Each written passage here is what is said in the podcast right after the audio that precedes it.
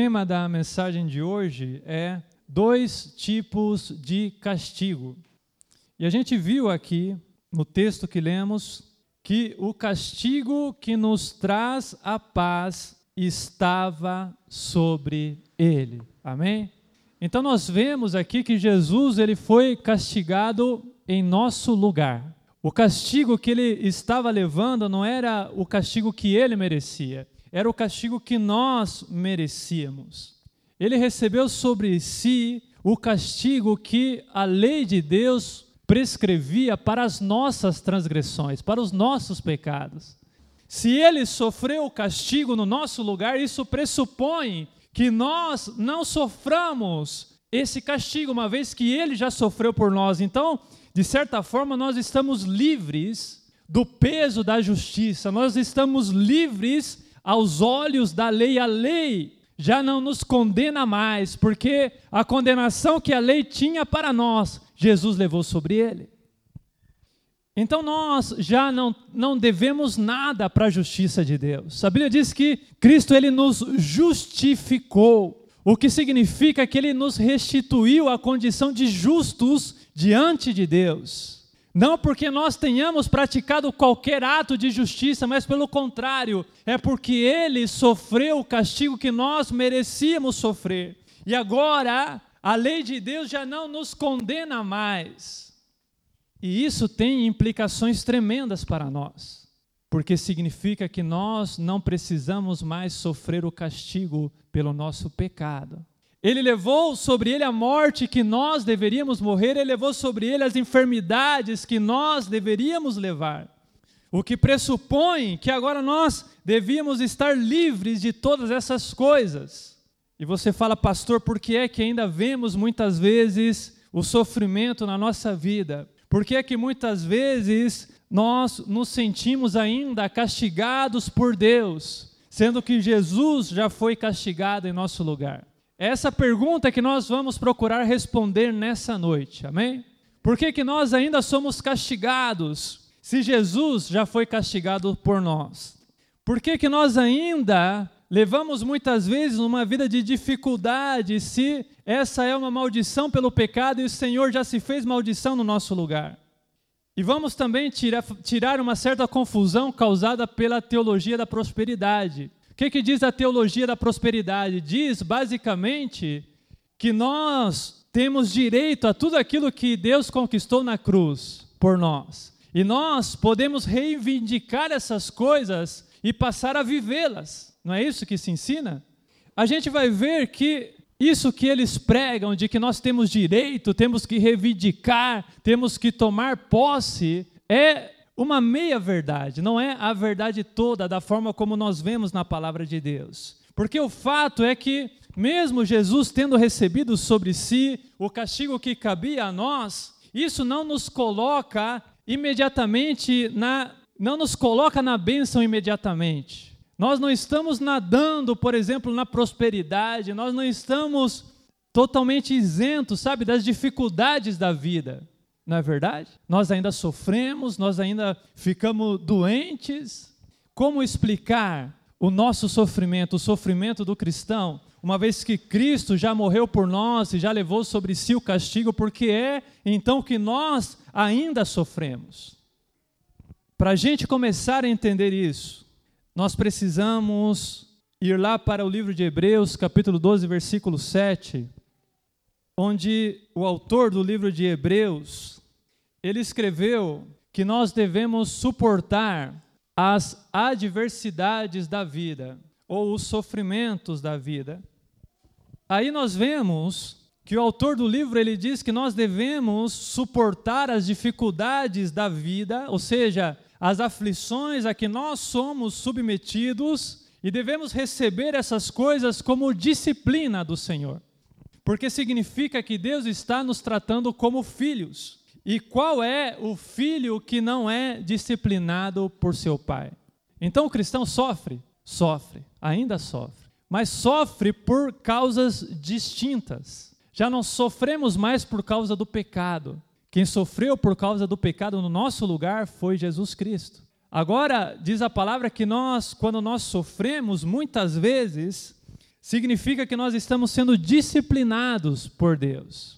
E quando você sofre por disciplina, não deixa de ser um tipo de castigo, não é verdade? Mas é um castigo diferente. Por que, que é um castigo diferente? Qual, qual é então a diferença entre o castigo que Jesus suportou na cruz por nós e esse castigo que nós suportamos agora como disciplina? A diferença é basicamente que o castigo que Jesus suportou na cruz era um castigo legal. Em que sentido, em que sentido era legal? Legal no sentido de que era o que a lei exigia de nós. Era a dívida que nós tínhamos com a justiça de Deus. Os irmãos entendem isso? Agora, quando nós somos castigados, já não é mais um castigo que a lei exige de nós. O castigo que nós recebemos da parte de Deus agora é um castigo paternal. É um castigo mais ou menos como o castigo de um pai quando corrige o seu filho. Existe muita diferença entre o castigo que Jesus recebeu e o castigo que nós recebemos, porque o castigo que Jesus recebeu era um castigo de ira, era um castigo de condenação. Agora, o castigo que nós recebemos não, é um castigo paternal, é um castigo que o objetivo é outro. O objetivo do castigo de Jesus era condenação. Agora, o objetivo do castigo a que nós somos submetidos é para nos corrigir e nos disciplinar. O primeiro castigo, o castigo de Jesus, é motivado pela ira de Deus. Diz a palavra que ele bebeu o cálice da ira de Deus. Agora, o castigo a que nós somos submetidos não é um castigo baseado no amor, é um castigo que visa o nosso aprendizado, a nossa correção para que nós sejamos melhores. Então, os irmãos veem que existem dois tipos de castigo. E agora eu quero ajudá-los a vocês entenderem isso ainda melhor. Eu vou contar uma situação aqui para vocês que eu tenho certeza que vai ajudá-los a entender com mais clareza isso. Pensem, por exemplo, em um rapaz, um rapaz que tem um bom pai, mas que tenha más amizades, como tem tantos por aí, né? Diz a Bíblia que as más companhias corrompem os bons costumes. E suponha que esse rapaz ele tenha praticado um desses crimes leves, uma dessas contravenções que você já deve ter visto na televisão, que o juiz fala assim: olha, vamos converter essa pena, que seria de um ano, de dois anos, em distribuição de cestas básicas, por exemplo. Já viu esse tipo de pena? Existe na lei brasileira essa previsão de transmutação de pena, de troca de pena. O juiz pode falar assim: olha, você teria que cumprir um ano de prisão, mas vamos substituir, você vai ter que distribuir 100 cestas básicas, por exemplo. E suponha que esse rapaz ele não tenha como pagar por aquelas cestas básicas. Então o juiz fala: enquanto você não pagar, você vai ficar aqui preso. Agora imagine que o pai daquele rapaz, um bom pai, um homem honesto, tenha sido chamado até o juiz e tenha, e tenha ficado sabendo daquilo que o filho fez. Qual que vai ser a primeira reação desse pai? Certamente ele vai ficar irado com o filho, não vai? Se o seu filho fizesse isso, fizesse você passar essa vergonha, eu tenho certeza que você ficaria indignado com ele, bravo mesmo, não é verdade? Você mesmo ia querer chegar lá, pegar no cangote dele, chacoalhar, falar: moleque, por que, que você fez isso? Você ia querer pegar sua cinta, dar umas boas cintadas nele, mas ao mesmo tempo, quando você visse que ele estava lá preso nas mãos da justiça, porque você o ama, é muito provável que pelo seu amor que você sente por ele, você vai até lá, vai colocar a mão no seu bolso e vai pagar aquelas cestas básicas para tirar o seu filho de lá. Não vai? Por quê? Porque você quer o bem dele. Então veja, a partir do momento que você paga a dívida do seu filho, não foi ele que pagou, foi você que pagou pelo crime dele, certo? E ele ficou livre. Os problemas dele acabaram? Os problemas dele acabaram com a justiça. A justiça pode exigir alguma coisa dele? Não. Os irmãos estão entendendo? É assim também com Deus. Jesus Cristo, quando ele morreu na cruz do Calvário, foi para pagar a nossa dívida com a justiça. O que, o que não significa agora, como diz por aí a teologia da prosperidade, que agora é só alegria, né? Agora nós temos direito de só aproveitar, de ficarmos ricos, de termos cinco carros na garagem, de sermos empresários bem-sucedidos, porque afinal, né, nós fomos livres das garras da justiça e agora, está, agora a bênção está ao nosso alcance. Não é bem assim. É fato que os nossos problemas com a justiça de Deus acabou. Isso é verdade. Mas assim como os problemas daquele rapaz não acabaram porque acabou o problema com a justiça, assim também com a gente. Não é porque nós estamos justificados diante de Deus ou de, perante a justiça de Deus que Deus já não exija mais nada de nós. Porque os problemas daquele garoto acabaram com a justiça, mas ele tem um sério problema com o pai dele. Tem ou não tem? Principalmente se ele tiver um bom pai, como eu disse que ele tem. Ele se livrou das garras da justiça, mas agora ele caiu nas mãos do pai dele.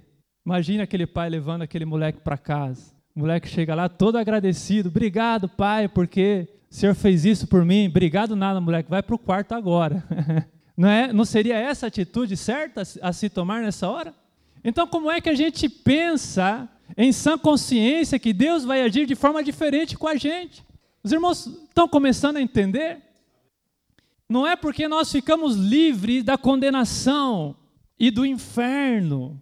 Isso não significa de forma alguma que o Senhor esteja feliz com quem nós somos. Não, nós ainda somos maus, somos pecadores, temos falhas.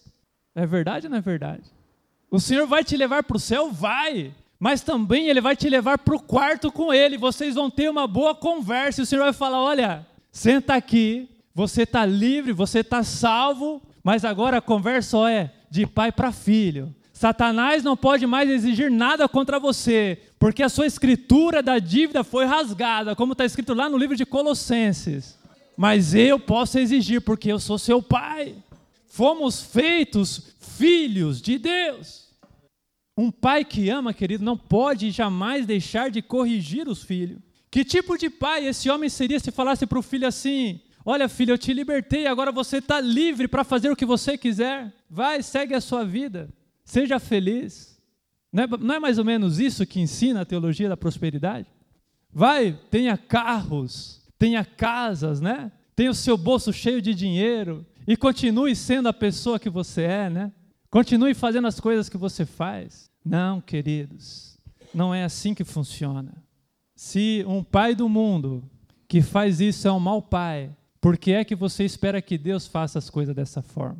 Está escrito no livro de Provérbios, capítulo 13, versículo 24: Quem se nega a castigar seu filho não o ama. Quem o ama não hesita em discipliná-lo. Isso vale para Deus também. Deus é um bom pai. O castigo não acabou. Essa é a má notícia de hoje. Jesus levou o castigo sobre ele. Isso não significa que o castigo tenha acabado.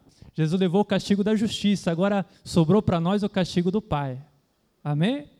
Se o pai de fato ama o filho, ele vai fazer o necessário para corrigir o seu desvio de conduta. Se ele roubou, significa que tem algo de errado com o caráter dele, não é verdade?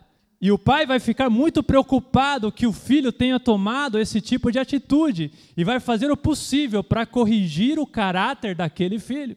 O que significa que ele não vai deixar o filho sair por aí para viver como queira. Não, filho, agora você vai andar comigo. É assim ou não é assim? Agora você vai andar comigo até você mudar e você virar um homem decente. É basicamente o que Deus faz com a gente.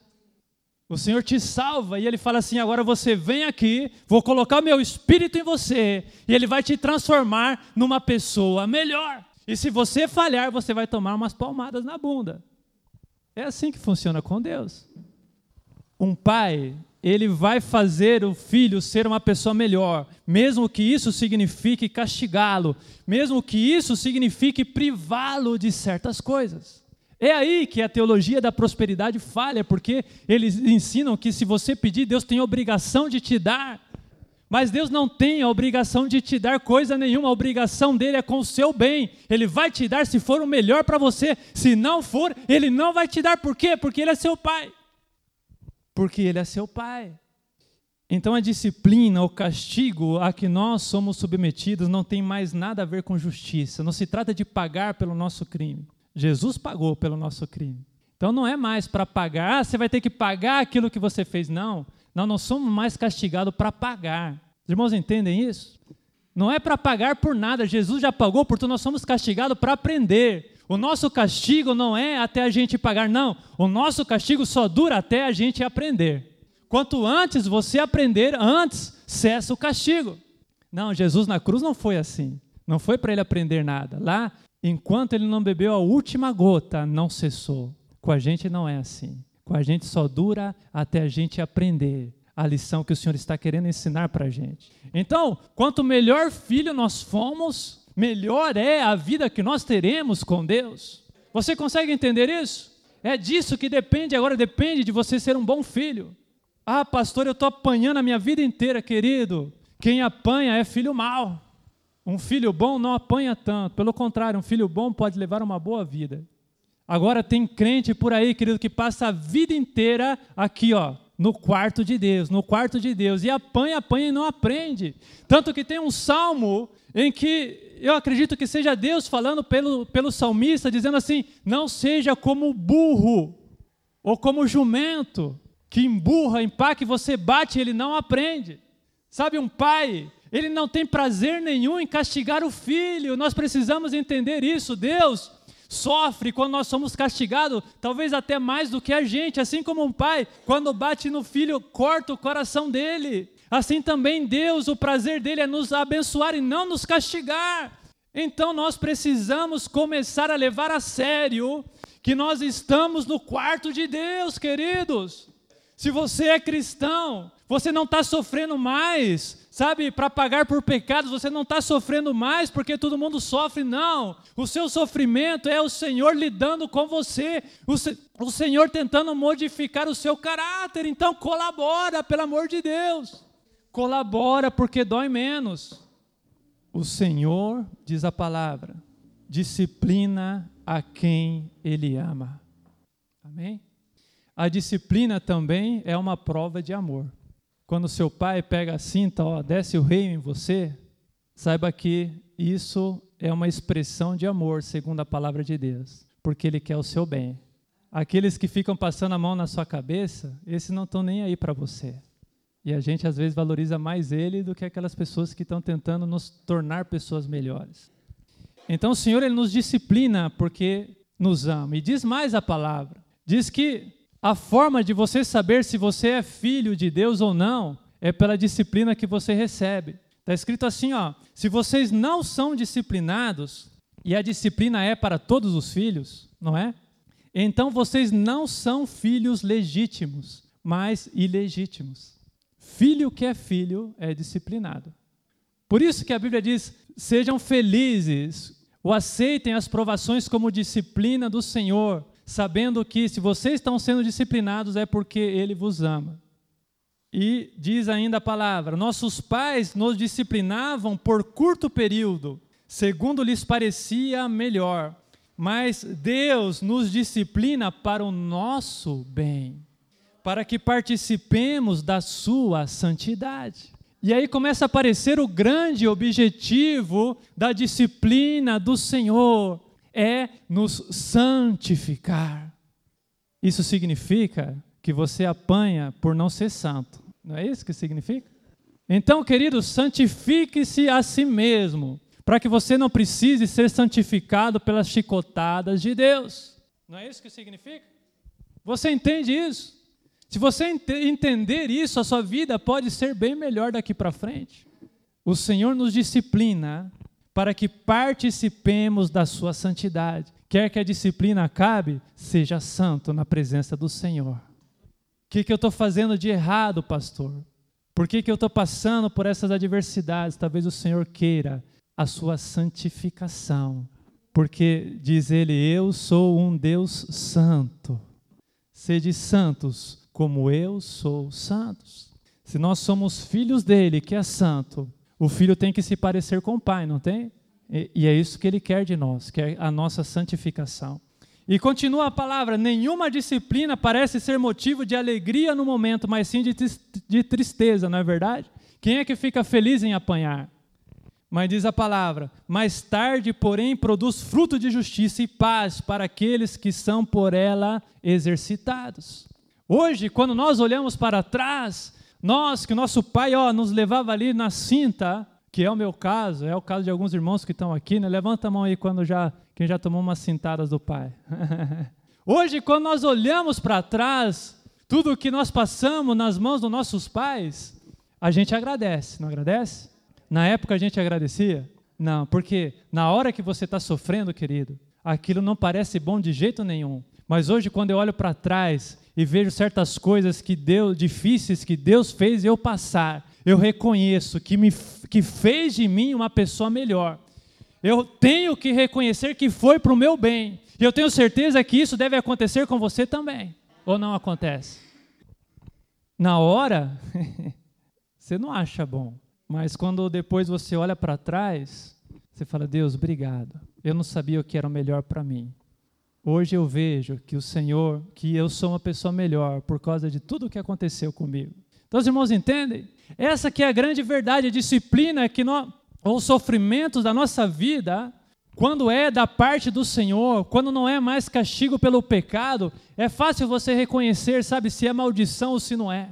É porque quando vem da parte do Senhor, vem para bem. Quando passa, você olha para trás e vê que, em vez daquilo te fazer mal, te fez bem. É duro de reconhecer isso, mas é a verdade. E assim você percebe que aquilo que parecia mal, na verdade, foi bom para você.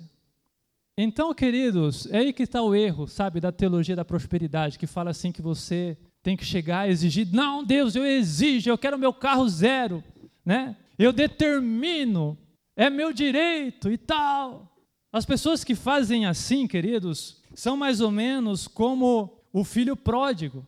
Esse negócio de exigir direitos é próprio de filho pródigo. Não foi ele que chegou para o pai dele e falou: Pai, eu tenho direito, eu quero o que é meu. Eu determino que o Senhor me dê a minha parte da minha herança agora. Não aparece filho pródigo isso? Isso é próprio de quem não quer, ou de quem quer romper os laços com o pai, não é verdade? Quer receber para ir embora da igreja, quer conseguir um emprego para ir embora da igreja, quer conseguir o carro novo para ir embora da igreja, quer usar o sacrifício de Jesus, o sangue derramado da cruz, para se dar bem na vida. Você acha legal isso? Não, queridos. Quando você tenta romper os laços com o Pai, isso sempre acaba mal, como acabou mal a história do filho pródigo.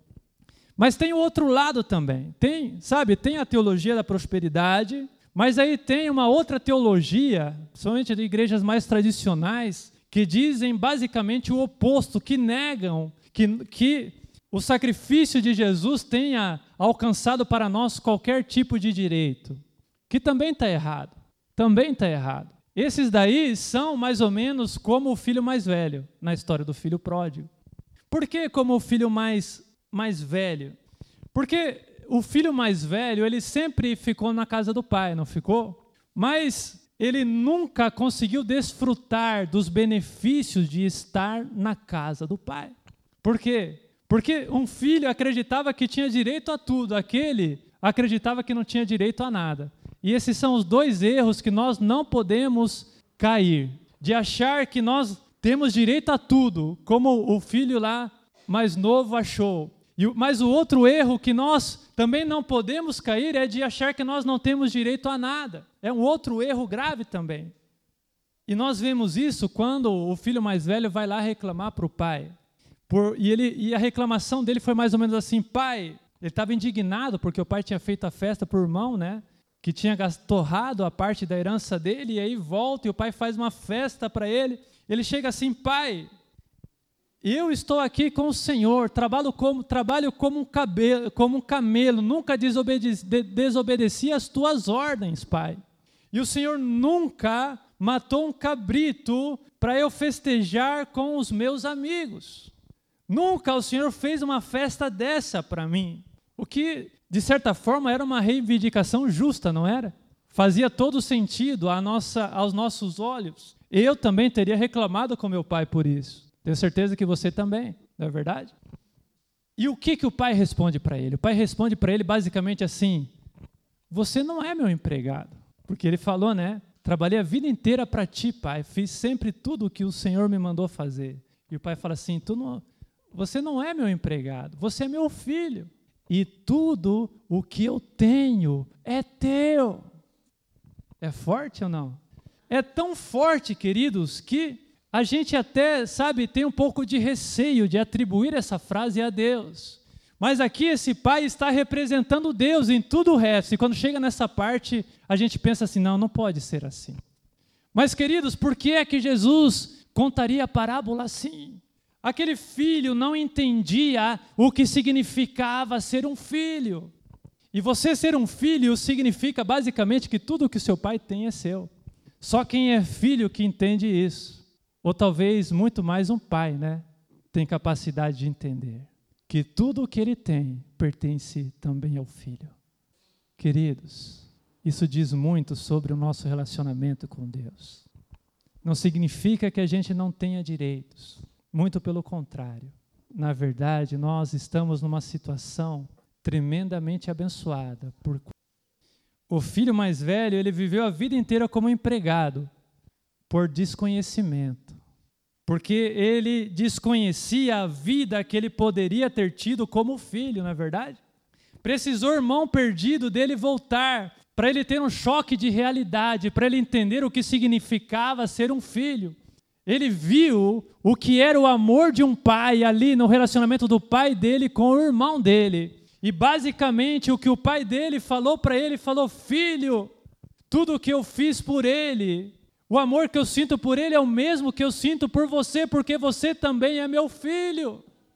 E ele não aproveitou, querido, dessa vida de filho. Por quê? Porque faltava uma, do, uma certa dose de ousadia para ele. Quem é ousado aproveita mais. O filho que sabe pedir aproveita melhor do que o filho que não pede nada. É verdade ou não é verdade? Só quem tem irmão sabe disso.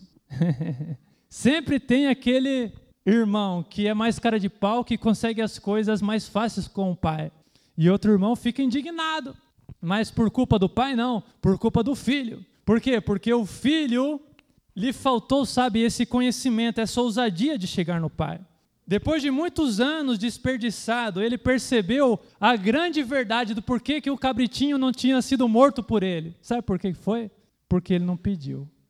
Não foi isso que Jesus, que o pai dele falou basicamente para ele? Falou, filho, tudo que eu tenho é meu. O que significava dizer assim: a hora que você quisesse fazer uma festinha com os seus amigos, é só você vir falar com o pai aqui, ó. O pai matava o bezerro, a gente juntava todo mundo e fazia. O pai não sabia que você queria. Eu via você trabalhando todo dia, achava que você estava trabalhando feliz. Eu lá ia saber que você queria um cabritinho para aproveitar com os seus amigos. Por que, que você não veio falar com o pai aqui? Passou a vida inteira sofrendo aí e o pai achando que estava tudo bem. Já aconteceu isso comigo com meu pai. Já cheguei para o meu pai e falei, pai, por que, que o senhor nunca me deu isso? Porque você nunca pediu, filho. Querido, imagina tudo a vida, a vida que ele perdeu, porque ele não sabia disso. Não é verdade? A gente às vezes tem medo de chegar no nosso pai dos céus, né? A gente fica tudo acanhado. A gente fala assim: "Ah, não, né? Vou pedir pedir dinheiro para ir para o cinema, por exemplo, né? Isso não tem nada a ver com coisa espiritual. Vou pedir isso para o meu pai que está no céu, não, né? Ah, querido, se você soubesse o pai que você tem, você chegaria com a maior cara de pau e fala, pai, tô tanto indo, tô, tô tanto querendo ir assistir lá, como é que chama lá o filme que a gente assistiu, Samuel? É, Guerra Civil, né? Dobra o seu joelho lá, fala assim, Deus, estou tanto querendo assistir Guerra Civil, estou sem dinheiro, me abençoa para eu ir assistir. Tem gente que não faz esse tipo de oração por quê? Fala, ah, não, é Deus, né? Sabe quem você está sendo? Você está sendo o filho mais velho. Está deixando de aproveitar porque não tem coragem de pedir. E aí você não vai poder reclamar com Deus depois. Pai, por que, que o Senhor nunca me deu? Não pediu, filho. Então nós temos sim uma herança, queridos, em Cristo Jesus. O que Jesus conquistou na cruz, como diz o louvor que nós cantamos, é de fato direito nosso, é a nossa herança. E o Senhor pode nos abençoar, sabe? O Senhor pode nos prosperar. O Senhor pode nos dar um emprego. O Senhor pode curar as nossas enfermidades.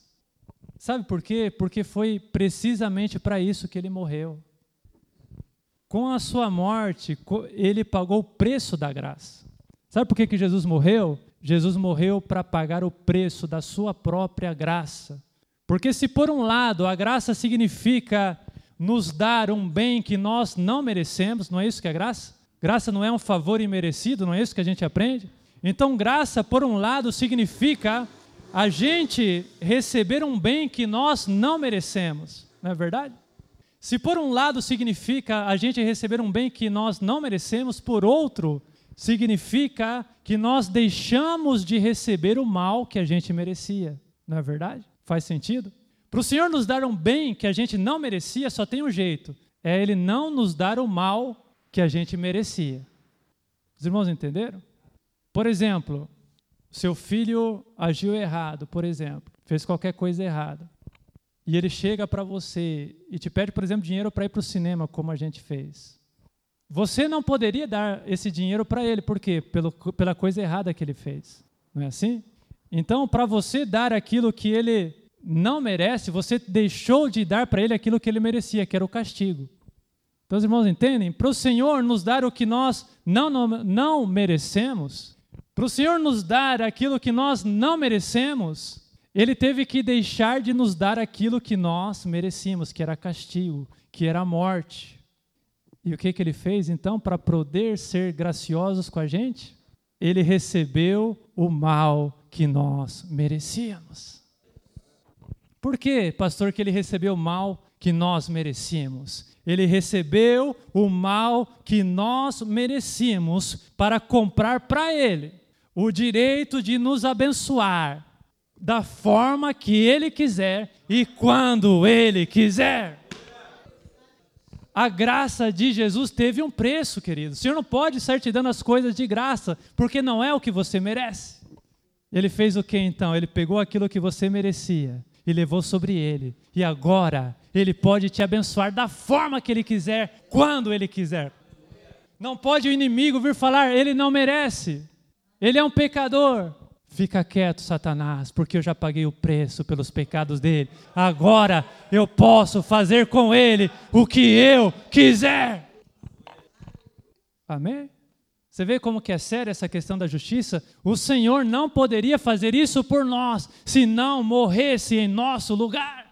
A graça de Deus não é gratuita, não é o tipo de coisa que você chega, Deus, não te custa nada, vai me dar um dinheirinho aí.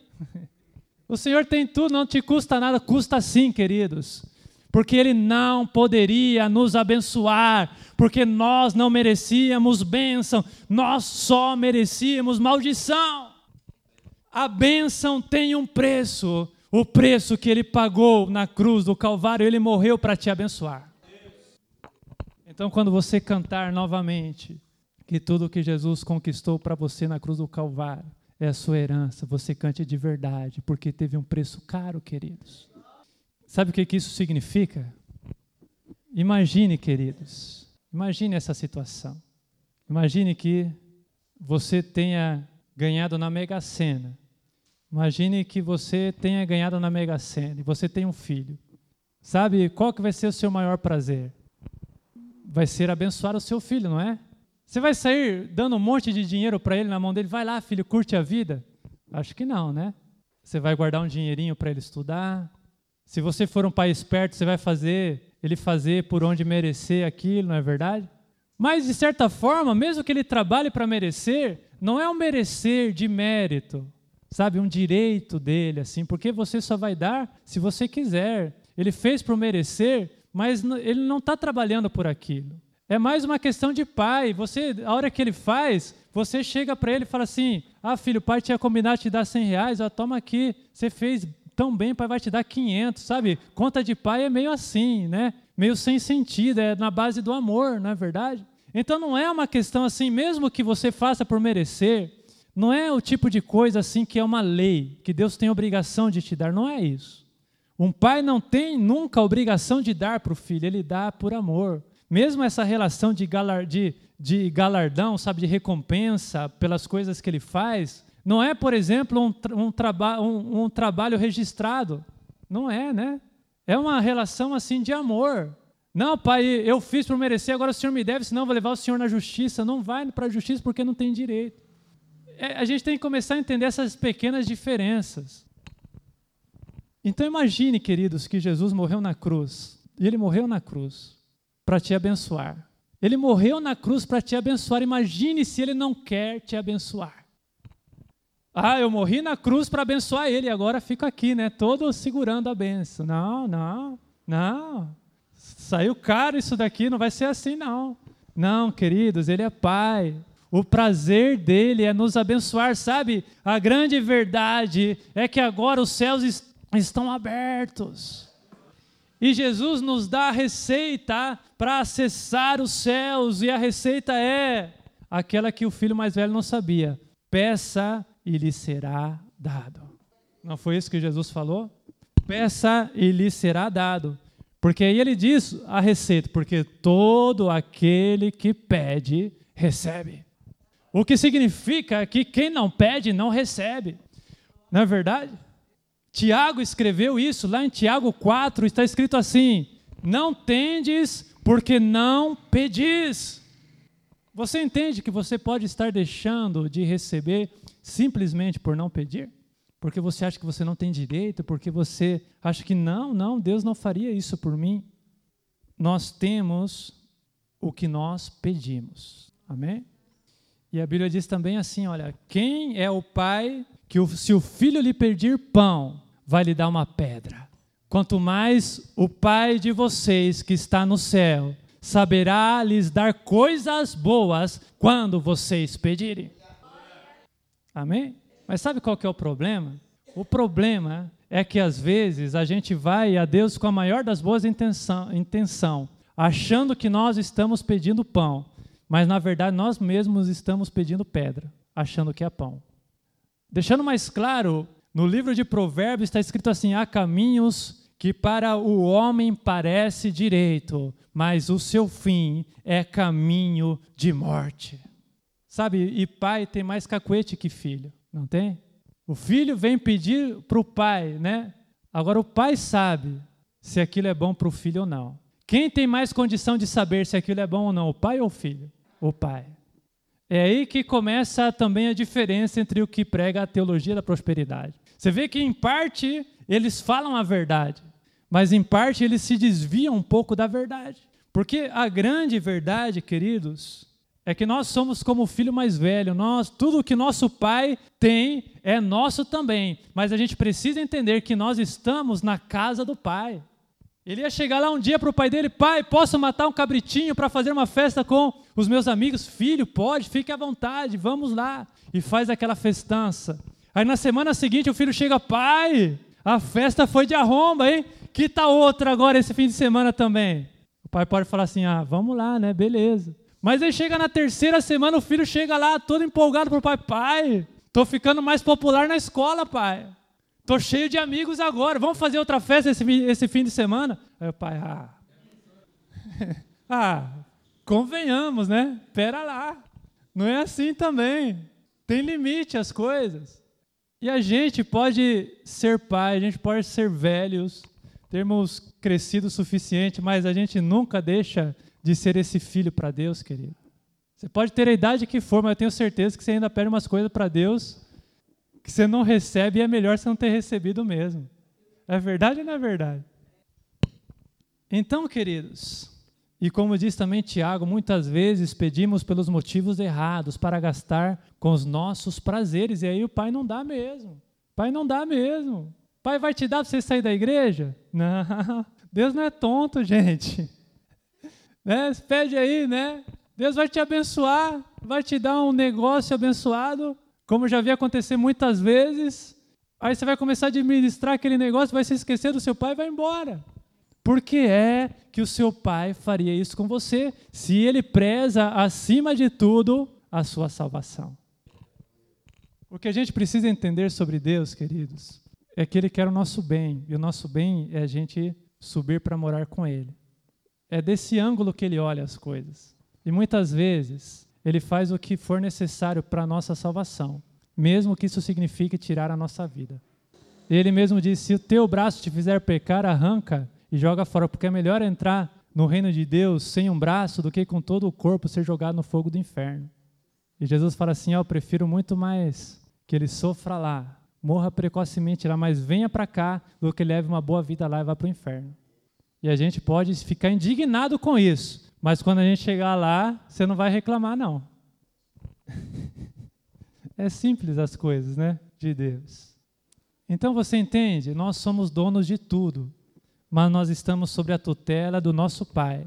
E a regra de ouro para nossa bênção é que o Senhor sempre fará o melhor para nós.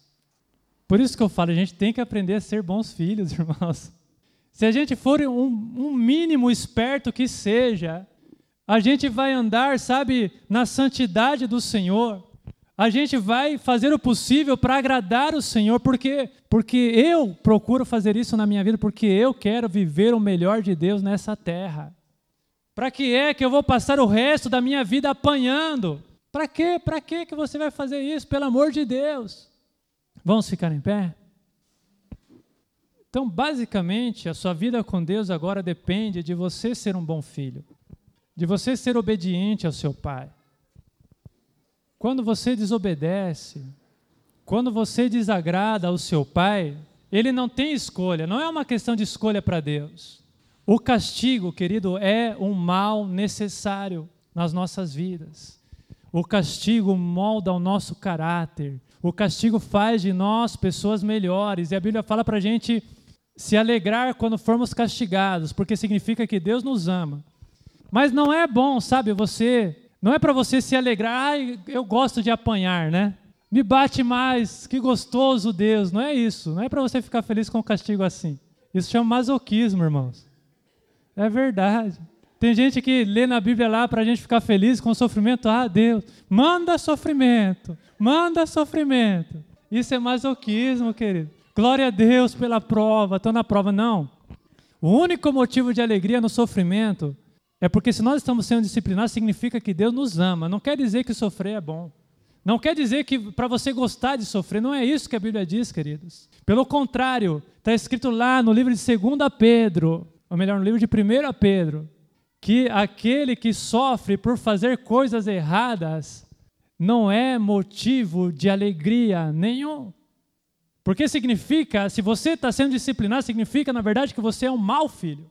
E por que é que você vai ficar feliz por ser um mau filho? Você acha que o pai está feliz lá no céu porque você está sofrendo? Não tá, não tá. Você gosta quando o seu, seu filho sofre na sua mão? Não gosta. Não é para você ficar feliz porque você está sofrendo, não. Não, a gente tem a obrigação de melhorarmos como filhos, queridos, levar a sério a nossa vida com Deus. Você precisa levar a sua vida com Deus com maior seriedade, porque muito do que você está passando se explica por isso que nós estamos falando aqui nessa noite. Não é o diabo, não, Deus me liberta das mãos do diabo, está fazendo o que quer de mim, estou aqui, injustiçado na mão dele, não, queridos. O diabo já não pode tocar em você faz é tempo. Você está no quarto de Deus. Abre o olho, querido. Não adianta você fazer a corrente das sete, não sei das quantas. Não adianta. Enquanto você não endireitar, querida, sua bênção não vem. Pode pagar promessa, pode ir andando aqui até Aparecida. Pode fazer campanha no monte. Vai fazer campanha no monte? Faz para a sua santificação. Amém? Porque é isso que Deus quer. Mas não vai fazer achando que a sua vida vai mudar do dia para a noite, não. A sua vida vai mudar quando você mudar. Amém? Feche seus olhos.